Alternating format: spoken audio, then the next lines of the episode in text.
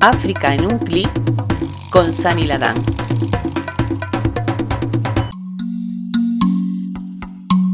Saludos y bienvenidos a este nuevo episodio de África en un clic.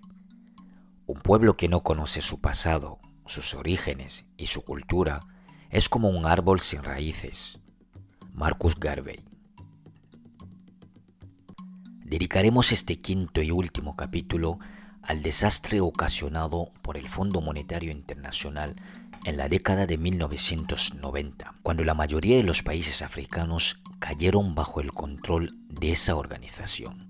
A pesar de ser bajo el control del Fondo Monetario Internacional, nada se pudo resolver para esos países. Como hemos visto en episodios anteriores, la deuda siguió desbocada y las crisis financieras se multiplicaron. Pero siempre y en todas partes se imponían las mismas recetas. Nuevos préstamos a cambio de una economía más liberalizada. Solo que estos nuevos préstamos que se sumaban a la deuda no estaban destinados a devolver un poco de bienestar a las poblaciones africanas que en su mayoría seguían careciendo de necesidades básicas. Solo estaban ahí para que el Estado en crisis pudiera pagar a sus acreedores del norte, que a menudo eran responsables de inversiones arriesgadas y peligrosas. En todo momento se daba prioridad a seguir pagando la deuda. A mediados de los años 90, los dirigentes de los países más ricos estaban especialmente preocupados por el sistema financiero internacional. En 1996, la cumbre del G7 celebrada en Lyon decidió entonces poner en marcha una iniciativa de gran repercusión para aliviar un poco la deuda de los países pobres. Se conoció como PPME, Países Pobres Muy Endeudados, una iniciativa que se presentó como una solución milagrosa, aparentemente generosa. Se anunció que, para beneficiarse de la reducción de la deuda, el gobierno de un país africano, por ejemplo, tenía que aplicar un programa de gestión impuesto por los acreedores durante tres años. Solo los países muy pobres y muy endeudados podían esperar un pequeño alivio. Nigeria, por ejemplo, estaba muy endeudado, pero como país productor de petróleo no se le consideraba lo suficientemente pobre como para recibir esa ayuda. Haití, uno de los países más empobrecidos del mundo, tampoco se consideraba lo suficientemente endeudado como para cumplir los requisitos. Angola y Kenia superaron la prueba de los tres años, pero se les denegó la exención porque se consideró que eran capaces, entre comillas, de reembolsar eventualmente. Y fuera de África, ni siquiera se incluyó los países donde vivían la mayoría de las personas con bajos ingresos del mundo, como por ejemplo la India, Indonesia, Brasil, Argentina, México, Filipinas, Pakistán, etc.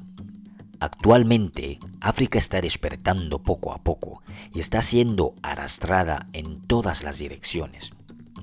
El continente está beneficiándose de un aumento de las materias primas que aportan divisas de un nivel de endeudamiento muy bajo en relación con el PIB y en comparación con los países ricos, y de una financiación a bajo coste disponible a través de China que rebosa de liquidez, aunque Muchos expertos advierten de que esto puede ser una nueva forma de hipotecar el futuro de muchas generaciones de jóvenes del continente. Aún así, África busca su propio modelo de crecimiento económico. Atrapado entre el socialismo y su beneficiosa política redistributiva a corto plazo y el liberalismo y su, entre comillas, beneficiosa política a largo plazo. ¿Cómo podemos esperar salir del actual estancamiento financiero en el que están inmersos los países africanos? Vamos a seguir basando nuestro desarrollo en la apertura de nuestros mercados y la atracción del capital extranjero, cueste lo que cueste.